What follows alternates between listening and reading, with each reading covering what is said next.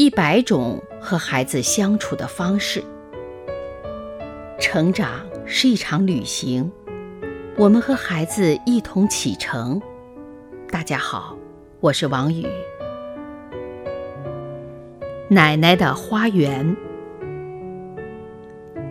一个阴沉的雨天，小玛丽看到爸爸在庭院里忙碌，细雨打湿了爸爸的衣衫。玛丽撑起雨伞来到爸爸身边：“爸爸，你在做什么呢？”“工作。”爸爸头也不抬，声音听起来有些低落。“我要弄个花园。”玛丽看着屋前的花床，那里有爸爸种的番茄和豆子，还有妈妈种的玫瑰。我们已经有花园了呀，玛丽说。这是奶奶的花园。爸爸还是没有抬头。奶奶不是死了吗？玛丽问。为什么奶奶需要一个花园呢？爸爸突然停下手中的活，转过头。玛丽。奶奶不是需要一个花园，而是我们看到这个花园，就可以想起奶奶。他一面将铲子插入刚翻好的泥土，一面说：“而且我们会把桑城树种在奶奶的花园里，以这种方式纪念她。纪念，就是提醒我们想起已经过世的人。”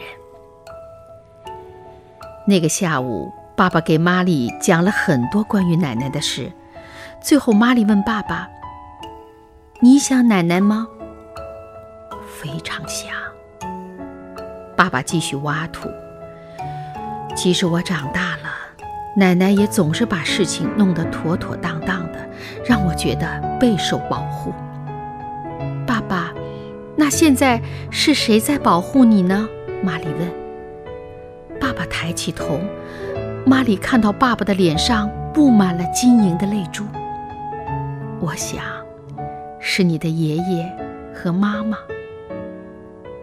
爸爸声音有些哽咽。还有你。这时候，玛丽的妈妈正从窗口望向这里，穿过薄薄的雨雾，她看到阴暗的天空下有两个身影。一个跪在草地上挖掘新的花园，而另一个小一点的身影，沉默地站在一旁，用他小小的雨伞帮爸爸挡雨。这一刻，玛丽就是爸爸的守护者。是世上最美好的东西，而让孩子享受爱的同时，也要让他们学会